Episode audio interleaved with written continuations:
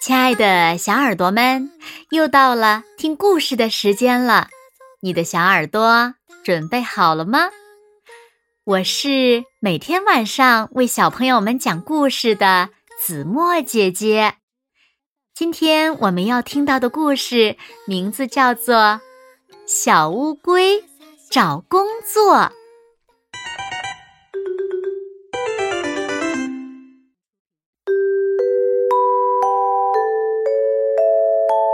邮局要招收邮递员啦！小乌龟想，送信是件有趣的工作，我应该去报名。小乌龟来到了邮局，正巧小袋鼠也来报名了。邮局的鸵鸟主任便给他们每个人发了一顶绿色的帽子。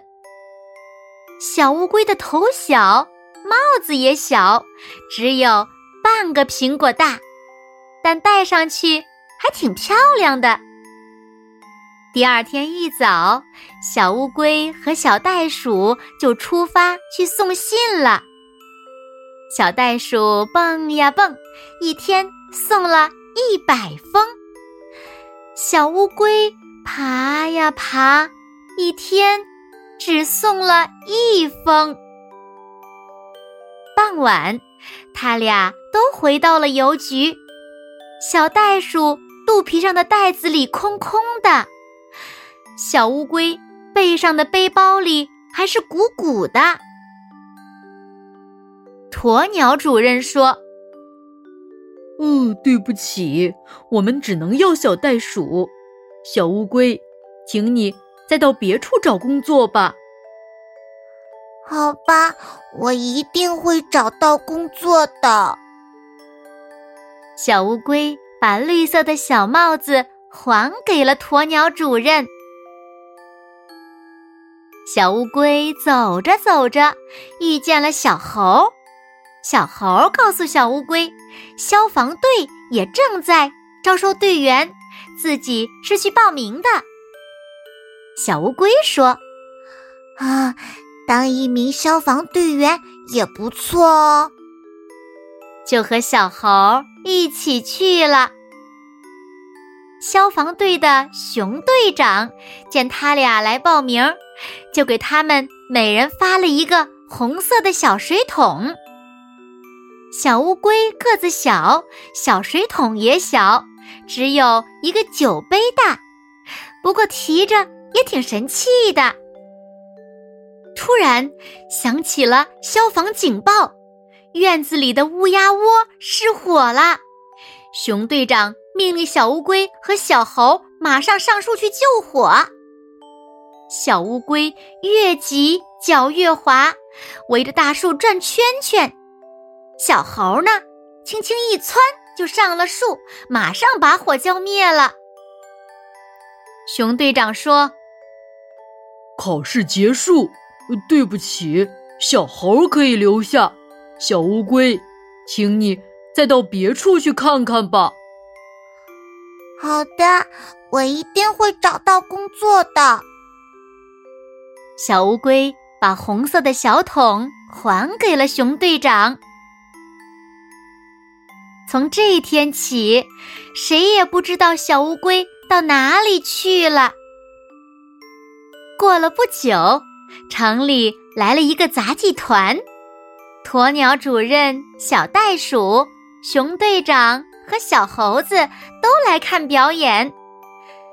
紫红色的大幕拉开了，出现在舞台上的是一只大象，大象的背上站着一只大老虎，老虎身上骑着一只黑猩猩。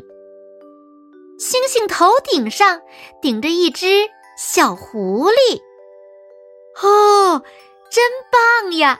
观众们都看呆了。突然，眼睛最亮的小猴叫起来了：“哎，你们看，那不是小乌龟吗？”大伙儿仔细一瞧，可不嘛，趴在最下面，背上驮着大象的，正是。小乌龟呀！原来他当杂技演员了！小乌龟终于找到了工作，鸵鸟主任、熊队长、小猴、小袋鼠都为他高兴，大家拼命的鼓掌，使劲儿的喊：“小乌龟，好样的！小乌龟，好样的！小乌龟，棒棒的！”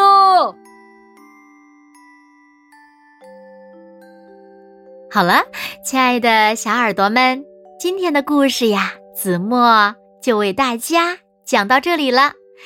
那小朋友们，小乌龟找了一份什么样的工作呢？